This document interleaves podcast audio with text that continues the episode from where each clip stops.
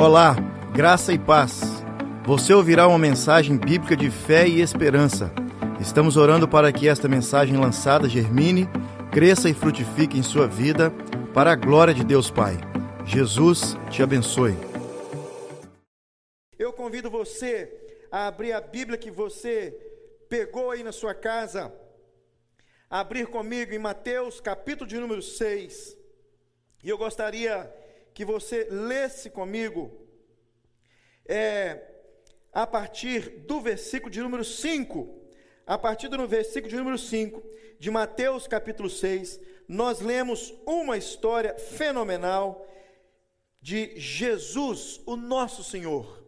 Durante esse mês de maio, mês da família, primeira semana do mês, falamos sobre a importância da palavra de Deus como um exercício para toda a família.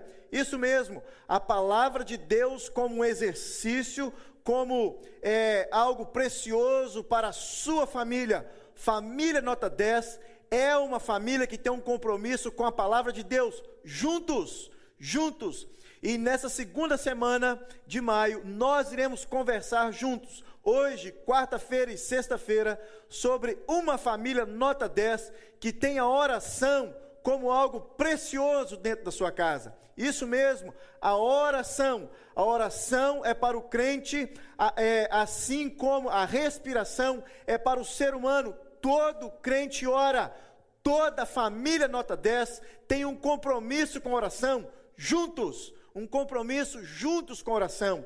Papai e mamãe orando juntos com seus filhos, papai e mamãe orando juntos como casal, os filhos orando juntos como família, família nota 10. E nesse texto que nós iremos ler, Mateus capítulo de número 6, o nosso Senhor Jesus nos dá instruções valiosas a respeito da oração. A oração, o meio poderosíssimo de graça, graça de Deus, favor não merecido. Eu gostaria de ler com você a partir do versículo de número 5. Diz assim: E quando orardes, não sereis como os hipócritas, porque gostam de orar em pé nas sinagogas e nos cantos da praça, para serem vistos dos homens. E em verdade vos digo que eles já receberam a recompensa. Tu, porém, quando orares, entra no teu quarto e fecha a tua porta. Orarás a teu pai que está em secreto, e o teu pai que vem em secreto te recompensará. E orando, não useis de vãs repetições como os gentios, porque presumem que pelo muito falar serão ouvidos por Deus. É, não vos assemelheis, pois, a eles, porque Deus, o vosso Pai, sabe de que tens necessidade antes que lhe peçais. Portanto, vós orareis assim: Pai nosso que estais nos céus, santificado seja o teu nome, venha o teu reino, faça-se a tua vontade, assim na terra como no céu. O pão nosso de cada dia nos dá nos dá hoje e perdoa-nos as nossas dívidas, assim como nós temos perdoado aos nossos devedores. E não vos deixeis cair em tentação, mas livra-nos do mal, pois teu é o reino, o poder e a glória para sempre. Amém. Porque se perdoardes aos homens as suas ofensas, também vosso Pai celeste vos perdoará. Se, porém, não perdoardes aos homens as suas ofensas, tampouco vosso Pai vos perdoará as vossas ofensas. Vamos orar mais uma vez? Você pode fechar os seus olhos e fazer uma boa oração. Boa oração é aquela que você se desliga de tudo que está ao seu redor, fecha os seus olhos e clama a Deus para que Ele venha com poder e graça, para que Ele realmente faça com que a Sua palavra, palavra de Deus, possa plantar uma semente no nosso coração, germinar ainda hoje, para que possamos dar frutos. Deus, que o Senhor possa fazer um milagre, Senhor Deus, hoje em cada um de nós, para que possamos ser um crente melhor. E sendo um crente melhor, seremos filhos melhores, seremos mães melhores, pais melhores, irmãos melhores, amigos melhores. Que o Senhor nos abençoe para a glória de Deus Pai. Amém. Amém. Eu não sei se você está por dentro das notícias do coronavírus, eu sei que você está, mas eu não sei se você está por dentro das notícias do esporte. Faltam apenas 55 dias para as Olimpíadas. Isso mesmo, as Olimpíadas de Tóquio. 55 dias.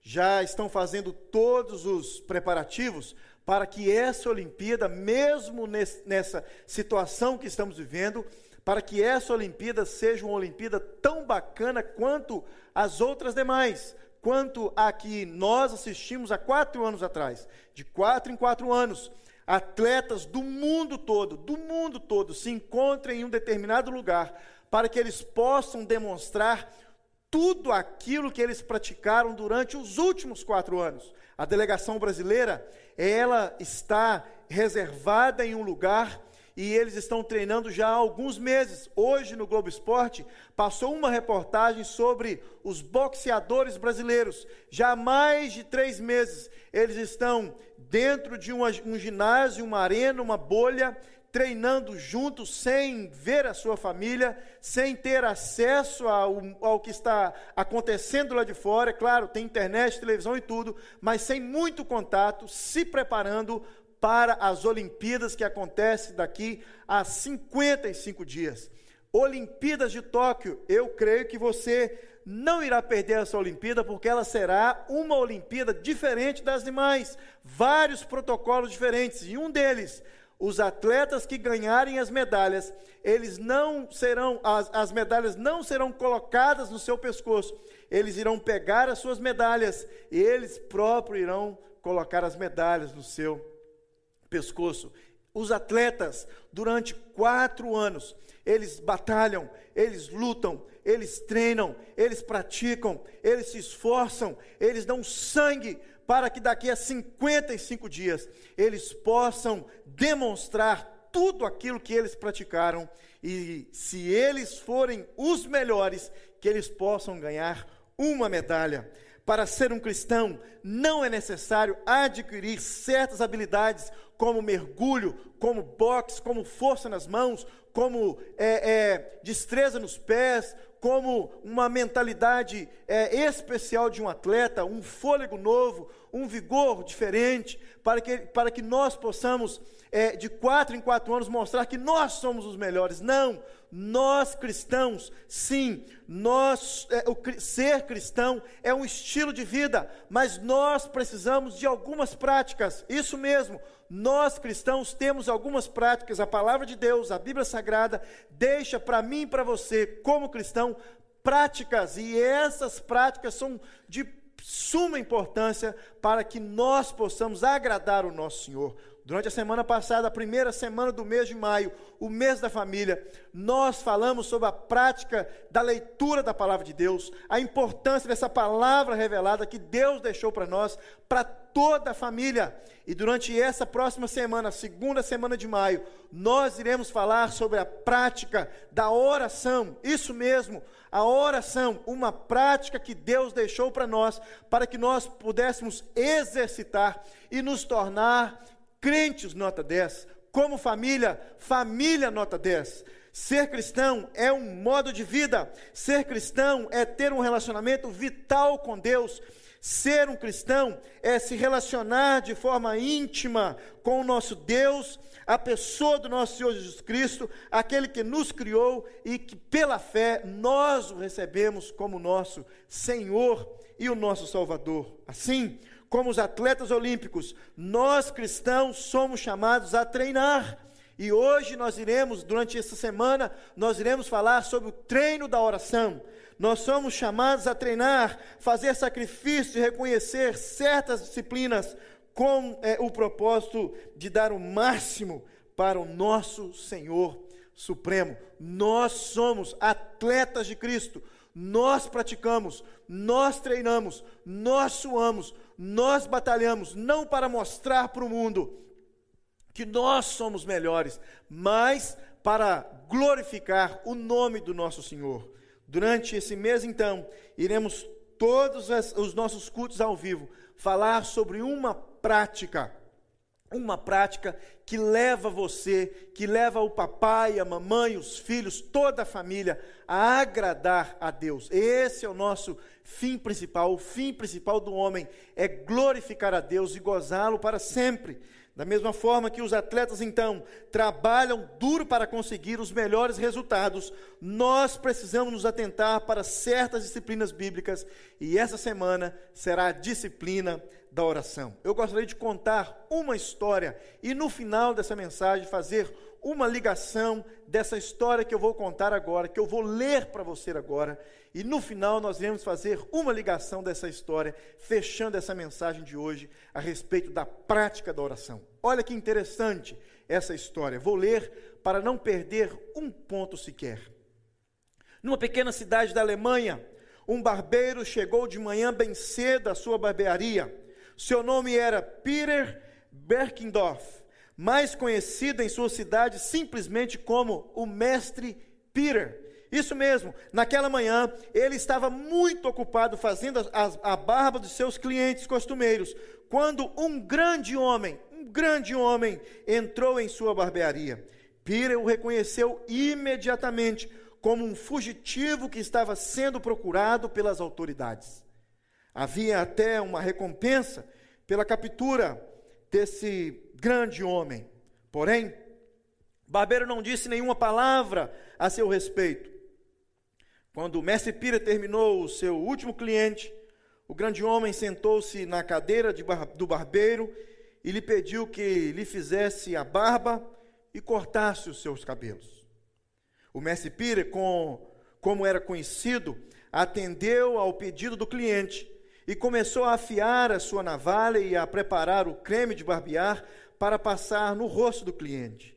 Começou a barbeá-lo pressionando a parte afiada da lâmina contra o seu pescoço. Pire sabia que uma leve pressão poderia cortar a garganta do fugitivo e lhe garantir um prêmio, uma recompensa. Mas ele não tinha intenção de levar a cabo esse terrível feito. O mestre Pira conhecia aquele fugitivo. O mestre Pira conhecia aquele homem. Não era a primeira vez que aquele homem tinha ido à sua barbearia e se sentado é, em, e sentado em sua cadeira. De fato, não somente o conhecia, mas também o amava. Mais que um cliente, aquele homem era amigo de Peter, era o seu mentor, era o seu conselheiro. O homem sentado na cadeira de barbear do mestre Peter, naquele virarejo na Alemanha, era Martinho Lutero. Naquele dia, enquanto fazia a barba de Martinho Lutero, o mestre Pire deu, é, o mestre Pire disse ao grande reformador Lutero: Doutor Lutero, o senhor poderia me ensinar a orar? Lutero respondeu que seria um prazer ajudá-lo. De fato, o atarefado doutor Lutero, doutor em teologia Lutero, líder da reforma protestante, entregou para o barbeiro, para o mestre Pira, um livreto escrito à mão, feito especialmente para aqueles que queriam aprender a orar. Um modo simples de orar, dizia o título do livreto. O livreto de Lutero ensinou o mestre Pira, o barbeiro, a orar. Antes de falar com você a respeito de como orar. Permita-me dizer o porquê orar. Três porquês. Quando nós estamos nos referindo a essa prática, a esse exercício da oração. Primeiro, orar é um dever de todo cristão. Segundo, orar é um privilégio de todo cristão. Terceiro, orar é um poderoso meio de graça, favor não merecido. E eu é, digo para você os detalhes de tudo isso. Olha que interessante, orar é um dever, um dever de todo cristão. A Bíblia deixa bem claro que o povo de Deus é chamado para orar. O povo de Deus é conhecido como um povo que ora. O povo de Deus é conhecido como um povo que tem livre acesso a Deus, e esse livre acesso leva a cada um a clamar, a orar, a buscar o Senhor, a conversar com o Senhor, a ter um diálogo pessoal com o nosso Senhor. Nós somos conhecidos por esse é, privilégio. Nós somos privilegiados por, e temos o dever de orar. Dever de orar. O Velho Testamento fala sobre várias circunstâncias onde os personagens do Antigo Testamento oravam ao Senhor. Novo Testamento não é diferente. Assim como Jesus nos ensina a orar, os discípulos de Jesus, aqueles que escreveram aqui o Novo Testamento, que temos conhecimento, eles falam a respeito da oração. Romanos, escrevendo aos Romanos, Paulo diz: Alegrai-vos na esperança, sede pacientes na tribulação, perseverai na oração. Quando ele escreve aos Coríntios, ainda Paulo diz: não vos, não vos defraudeis um ao outro, senão por consentimento mútuo, por algum tempo, para vos praticardes a oração. Se você conhece bem o texto, você sabe qual o contexto que Paulo estava falando esse, desse assunto aqui para os irmãos em Coríntios.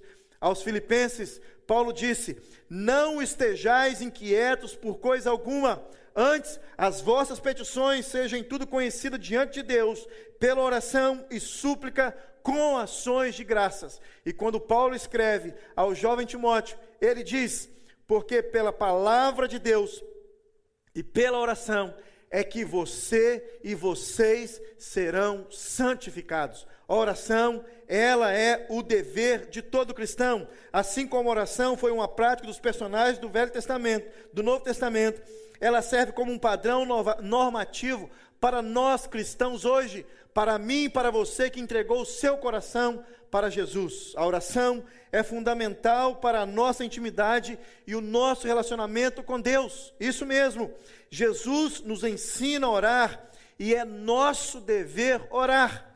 Então, a primeira coisa que nós aprendemos com o nosso Senhor Jesus é nosso dever orar. Isso mesmo, Jesus então, nessa oração aqui que nós aprendemos, a oração dominical, a oração do Pai Nosso, Mateus capítulo 6, é, Jesus nos ensina algumas coisas interessantes nesse dever de orar. Primeiro, separe um local e um tempo para orar. Quando nós lemos que aqui no versículo 5, versículo 6, que diz: E quando orares, não seja como os hipócritas, pois se comprazem orar em pé nas sinagogas e nas esquinas das ruas, para serem vistos pelos homens. Nosso Senhor estava falando sobre uma prática judaica de orar três vezes ao dia. Isso mesmo, de manhã, meio, no meio do dia e no final do dia, assim como nós vemos hoje aqui em Toronto, quem tem o privilégio e conhece alguns muçulmanos. Na escola, os nossos filhos, eles veem isso, os professores que são muçulmanos, eles oram eles oram, não sei lá quantas vezes no dia, mas era uma prática do judeu orar pelo menos três vezes ao dia. Ele orava pela manhã, ele orava no meio do dia e ele orava no final do dia. Onde ele estivesse, ele parava e orava.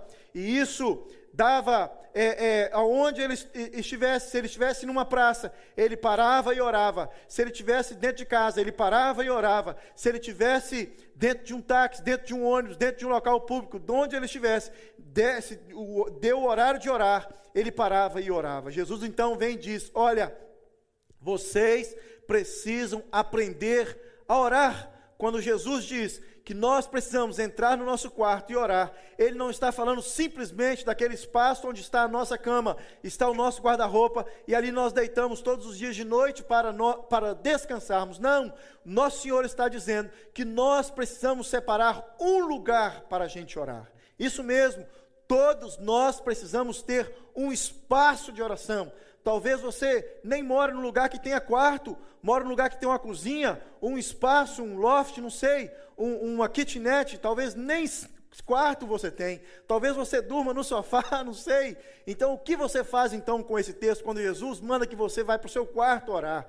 Ele não estava falando do local em si, mas estava falando que todos nós precisamos ter e separar um local específico de oração. Talvez esse local seja onde você passa a maior parte do seu tempo, talvez dentro do carro. Se você é um motorista de táxi, se você é um motorista de Uber, talvez esse local de oração é o seu trabalho. Se você trabalha numa empresa, se trabalha em casa, home office ou o que seja, você, nós precisamos ter um lugar um espaço de oração e separar um tempo para orar. Talvez você vai ter um tempo de oração de manhã quando você acorda e o seu espaço é a sua cozinha, enquanto você está preparando o seu café, o seu lanche para sair para o trabalho. Talvez o seu espaço de oração vai ser o metrô, o transporte público, quando você entra ali no transporte público para ir para o trabalho. O que nós precisamos nos atentar é que nós precisamos, todos nós, papai, mamãe e filhos, talvez os filhos irão ter um espaço de oração na escola, não sabemos. O que nós precisamos nos atentar é que todos nós precisamos de um tempo e um lugar de oração. Nós precisamos. E o texto continua: Em verdade vos digo que eles, esses que oram nas esquinas, levantando as mãos para que todos possam ver, eles já receberam o seu galardão. Mas tu, quando orares, entra no teu aposento, fecha a tua porta, ora a teu pai que está em secreto, e teu pai que vem em secreto te recompensará. É muito importante que tenhamos um tempo de intimidade com o nosso pai. É muito importante que nós tenhamos um tempo de intimidade com o nosso pai em oração, que você faça da sua oração um tempo de intimidade com Deus. Um tempo de intimidade que também envolva toda a sua família, nesse mês de maio, mês da família, um mês onde nós iremos incentivar você a fazer da palavra de Deus, como nós falamos semana passada, essa semana da oração, fazer disso como um exercício para que toda a família possa se beneficiar. Quando entramos em nosso quarto ou em um ambiente que separamos para orar, podemos nos concentrar naquilo que o Senhor tem a nos falar, e então a oração passa a ser uma conversa e não um monólogo.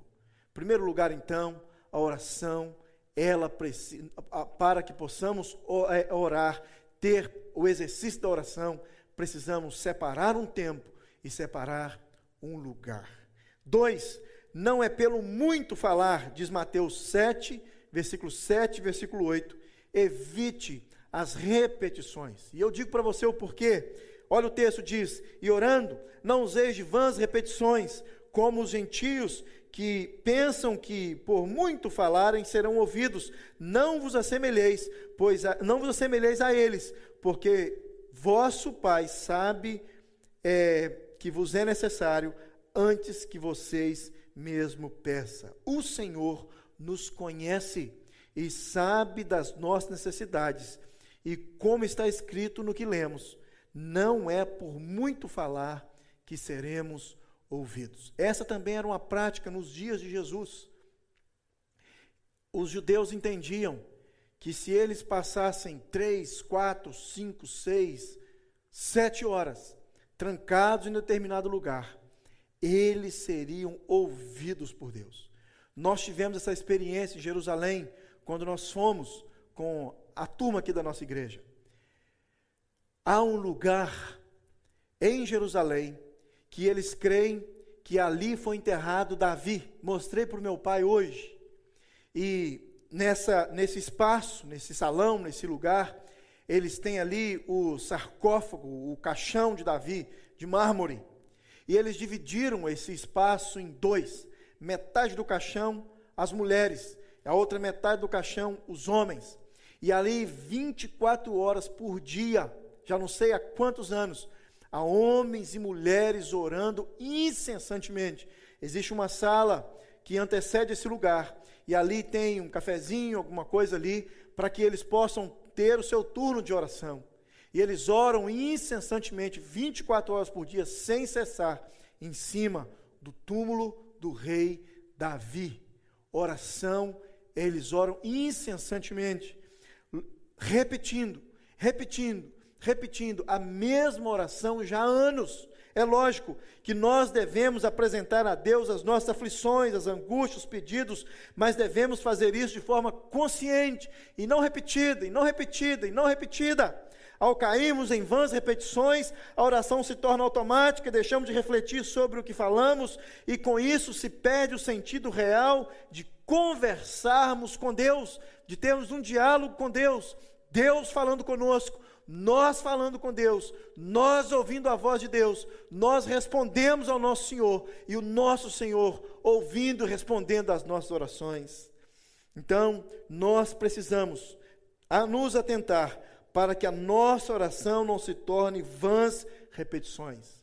Terceiro lugar, enquanto estivermos orando, que possamos reconhecer a soberania de Deus. Isso mesmo, nós não estamos conversando com um mortal qualquer, nós não estamos conversando com qualquer um. Na oração, nós não estamos falando com qualquer pessoa, nós estamos conversando com o nosso Pai Celestial, nós estamos conversando com Deus, nós estamos tendo uma conversa sincera com o nosso Senhor.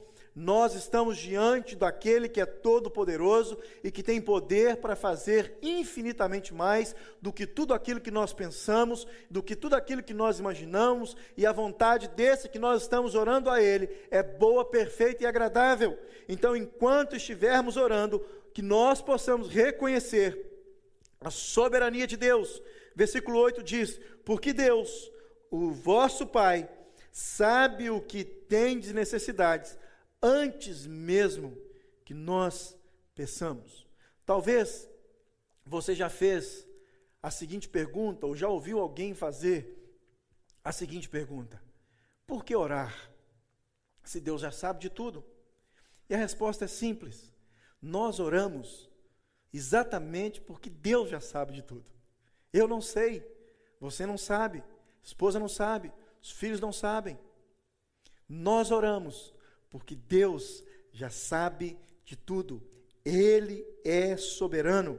Ele é soberano. E é tão gratificante conversar com alguém que tem autoridade e poder em suas mãos para me conceder aquilo que eu tenho necessidade. Já teve essa oportunidade de conversar com alguém, de ir conversar com alguém que tem todo o poder em suas mãos para conceder a você tudo aquilo que você tem necessidade? Isso acontece com os nossos filhos. Todas as vezes que os nossos filhos chegam para a gente pedindo cinco dólares, eles vêm sabendo que eles podem e vão receber cinco dólares.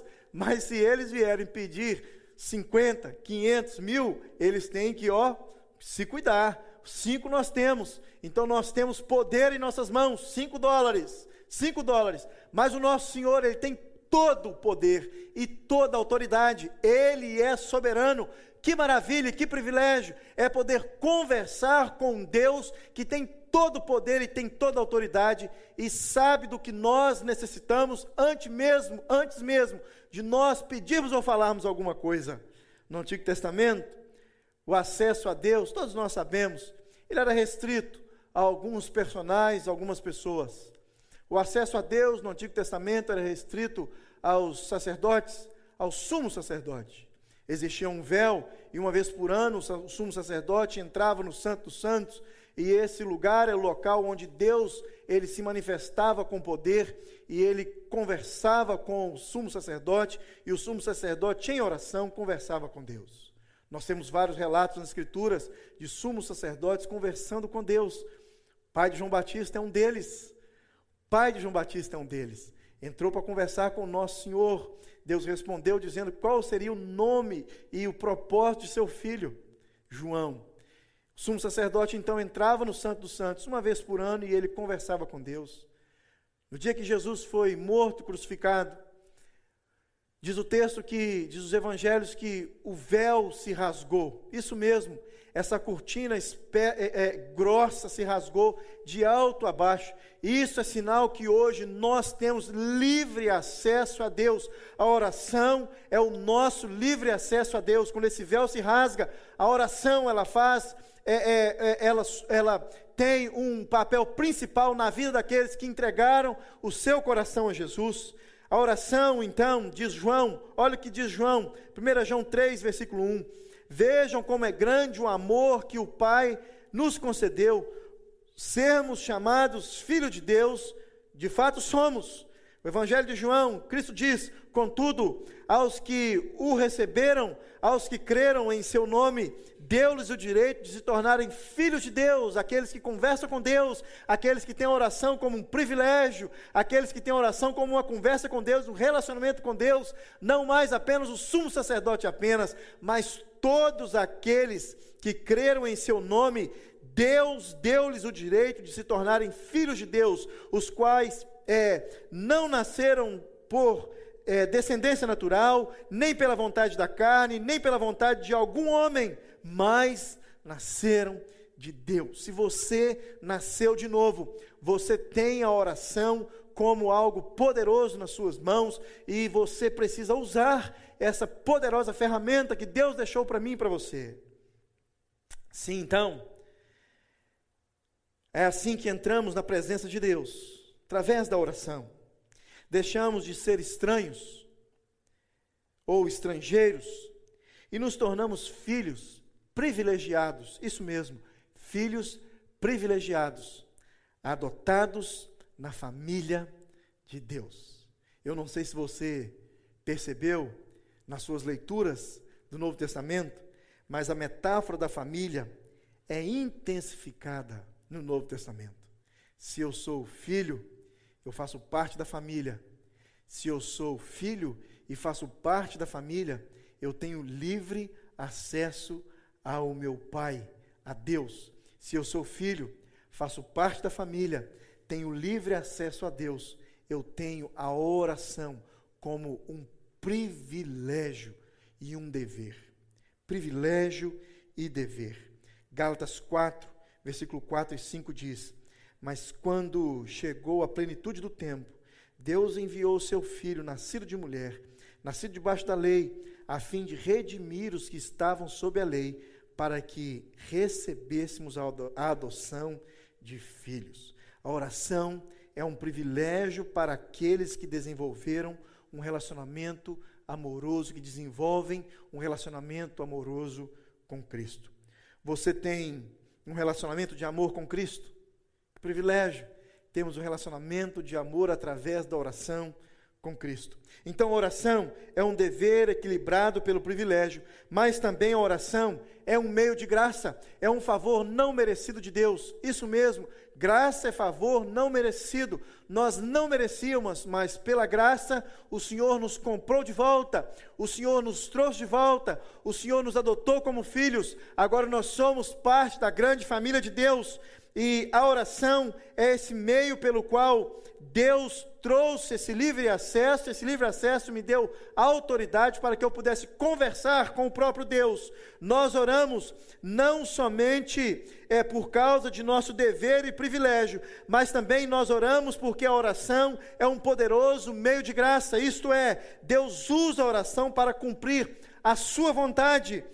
E isso é poderoso. Eu gostaria que você entendesse isso. A oração é um poderoso meio de graça para que Deus possa responder e fazer a sua vontade através da minha vida.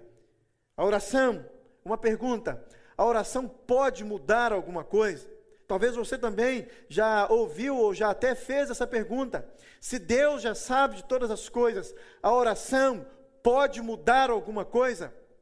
E eu digo para você em alto e, e, e, e grande som: sim, a oração pode mudar alguma coisa?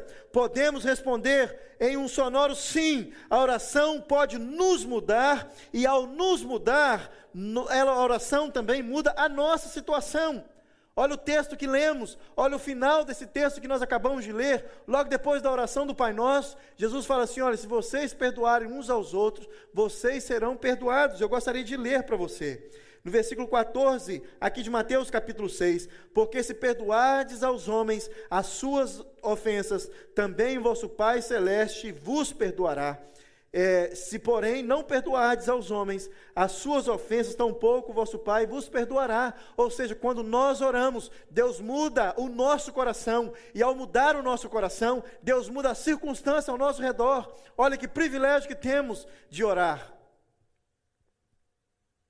Tiago, no capítulo 5, versículo 13, versículo 18, diz assim: Olha, está alguém aflito? Ore. Está alguém contente? Cante louvores. Está alguém doente entre vocês? Chame os anciãos da igreja e esses orem para que orem ungindo com óleo em nome do nosso Senhor, e a oração da fé salvará o doente. E o Senhor o levantará, e se houver cometido pecado, serão perdoados. Confessai, portanto, os vossos pecados uns aos outros, e orai uns pelos outros para serem curados. Olha, quase que o mesmo final aqui da oração do Pai Nosso. A súplica do justo pode muito na sua eficácia. Eficácia significa ter um impacto grande. O texto diz que a oração, olha como que termina esse texto de Tiago no capítulo 18. Tiago 5:18. A súplica do justo, a oração do justo pode muito na sua eficácia. Eficácia significa um impacto grande o impacto significativo. A oração tem um impacto grande. A oração tem um impacto significativo. O poder da oração é um meio que Deus usa para revelar os seus propósitos. Nossa oração, é, no, é, nossas orações não podem forçar a Deus a fazer qualquer coisa, entenda isso. Nossa oração não pode forçar Deus a fazer qualquer coisa, mas Ele usa a oração como seu próprio instrumento para produzir através de nós a Sua vontade. E no final aqui desse texto que lemos, nós encontramos a oração dominical, a oração do Pai Nosso. E para encerrar, eu gostaria de, de é, não de ler essa oração com você, porque você conhece muito bem mas destacar duas coisas, talvez três, a respeito dessa oração, na minha conclusão. Esse texto que lemos, a oração do Pai Nosso, que você sabe muito bem, você decorou quando era pequeno, começa dizendo, Jesus começa nos instruindo que nós deveríamos chamar Deus de Pai. Eu não sei se você também já percebeu nas suas leituras da Bíblia, mas não era costume dos judeus chamar Deus de Pai. Jesus vem nos ensinando aqui a começar a orar, chamando Deus de Pai. E todas as vezes que você entende isso, e você começa a oração no seu coração, entendendo que você está orando a Deus e esse Deus é seu Pai, a sua oração tem um cunho diferente. A sua oração, ela tem um começo, meio e fim de forma diferente. Não sei se você já teve também essa experiência de comunicar com o seu pai terreno sobre algum assunto, sobre alguma situação, talvez pedir um conselho, talvez dar um conselho para o seu pai. E a forma como que você se aproxima do seu pai terreno demonstram como você irá conversar. Você não conversa com o seu pai de qualquer jeito, com o seu pai terreno. Você chega perto do seu pai terreno com reverência. E o nosso Senhor Jesus, ele vem nos ensinando que nós, todos nós, em nossa oração, nós deveríamos nos aproximar diante de Deus como sendo Deus o nosso Pai. Uma curiosidade, não sei se você sabia, mas o nosso Senhor Jesus, quando foi crucificado, uma das blasfêmias que eles escreveram contra o nosso Senhor é que ele estava se intitulando Filho de Deus, ou seja, Deus como seu Pai. E Deus realmente era o seu Pai e toda a sua conversa com os seus discípulos, com as pessoas que estavam ao redor, quando ele se relacionava, quando ele conversava e falava a respeito de Deus, todo o temor e tremor que ele tinha, respeito que ele tinha, era para com Deus como sendo seu Pai. Então Jesus vem e ele nos ensina que a oração é, é essa oração que Jesus nos ensinou, Mateus capítulo 6, Lucas capítulo 11, nos apresenta não somente uma oração verdadeira, mas também um padrão a seguir.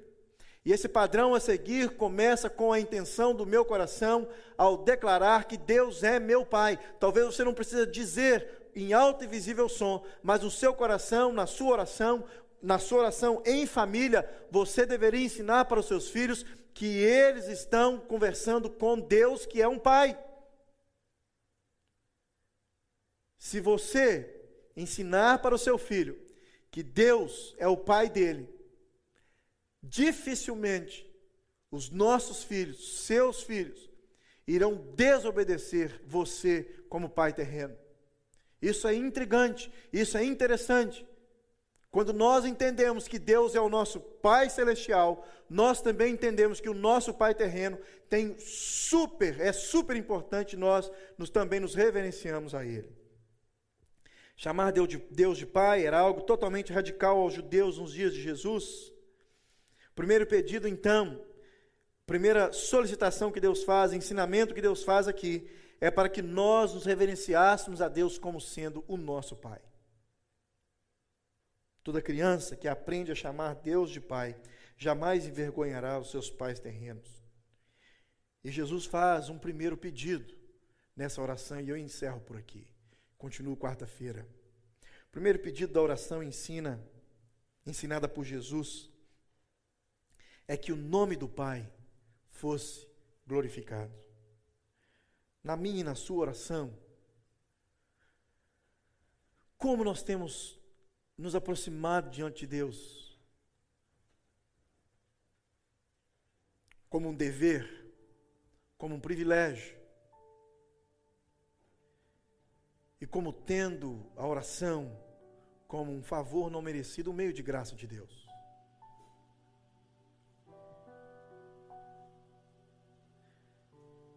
A função da oração não é influenciar Deus, mas especialmente mudar a natureza daqueles que oram. Disse filósofo Soren Kierkegaard. Martinho Lutero disse que a oração é o suor da alma. Agostinho disse que a oração é o encontro da sede de Deus e da sede do homem.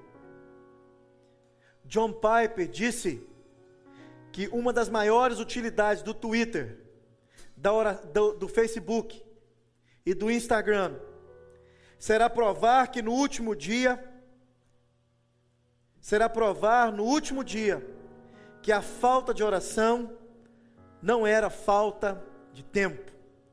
Vou ler essa, esse mais uma vez, porque é um pastor que ainda está vivo, John Piper.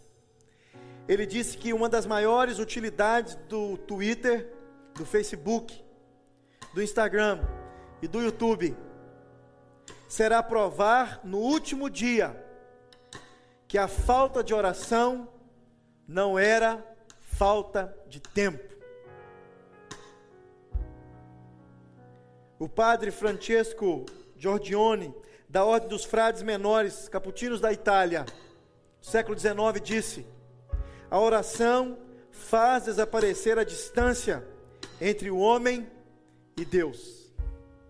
John Bunyan, autor do segundo livro mais lido no mundo, Peregrino, disse que na oração é melhor ter um coração sem palavras do que palavras sem coração. E um outro pastor ainda vivo, muitos gostam, autor de grandes livros fantásticos, Max Lucado, diz que o poder da oração não depende de quem a faz, mas de quem a ouve. Qual o significado da oração na sua vida, na sua casa, nos encontros que temos como família, nos momentos de comunhão? Como família. Esse é o mês da família, o mês de maio. Nossa igreja, Igreja Vida Nova, aqui em Toronto, está celebrando a família. E nessa segunda semana do mês de maio, iremos conversar sobre o poder da oração na vida da família. Uma família nota 10 ora. Uma família nota 10 sabe por que está orando. Uma família nota 10 tem um horário e um lugar de oração. E como prometi para você, Lembra da história do barbeiro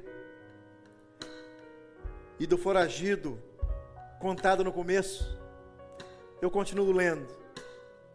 Como um guia prático para a nossa iniciativa na oração, Lutero sugeriu ao mestre Pira, o seu barbeiro, que separasse um tempo todos os dias para orar, por causa das pressões que frequentemente ameaçavam todos os dias o nosso tempo de oração. É muito importante para que tenhamos um tempo constante de oração, horários marcados, disse Lutero em sua pequena cartilha a respeito de oração, entregue para o barbeiro Pira. Lutero também sugeriu que, como Jesus, o mestre Pires, seu barbeiro, tivesse, eh, deveria ir a um lugar à parte para ter um momento silencioso, onde seria mais fácil concentrar-se. Lutero disse: ore da mesma forma como executa o seu trabalho como barbeiro. A última coisa que eu quero é que faça, é que, é, a última coisa que eu quero que faça é que esteja vagueando com sua mente enquanto você está ensaboando o meu rosto, pegando a sua navalha e começando a me barbear. Eu não quero que você esteja desatento e acabe cortando o meu pescoço. Então Lutero disse, fazendo uma ponte com a oração: separe um lugar e um tempo para que a sua mente não possa vaguear e você usar de vãs repetições, esquecer que Deus, ele é o autor e consumador de todas as coisas, e que você está falando com alguém que é todo poderoso, que conhece todas as coisas, mesmo antes de você orar.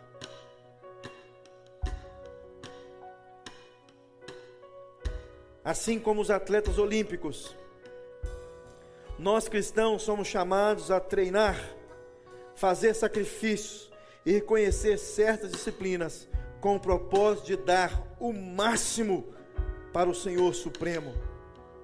E uma dessas práticas, e uma dessas disciplinas, é a oração. Que você possa realmente ser um pai que ora, uma mãe, dia das mães, uma mãe que ora. Você possa ser um filho que ora. Que a sua casa, a sua família, possa ser uma família nota 10. Uma família que ora. Que Jesus te abençoe. No nome poderoso do nosso Senhor. Amém.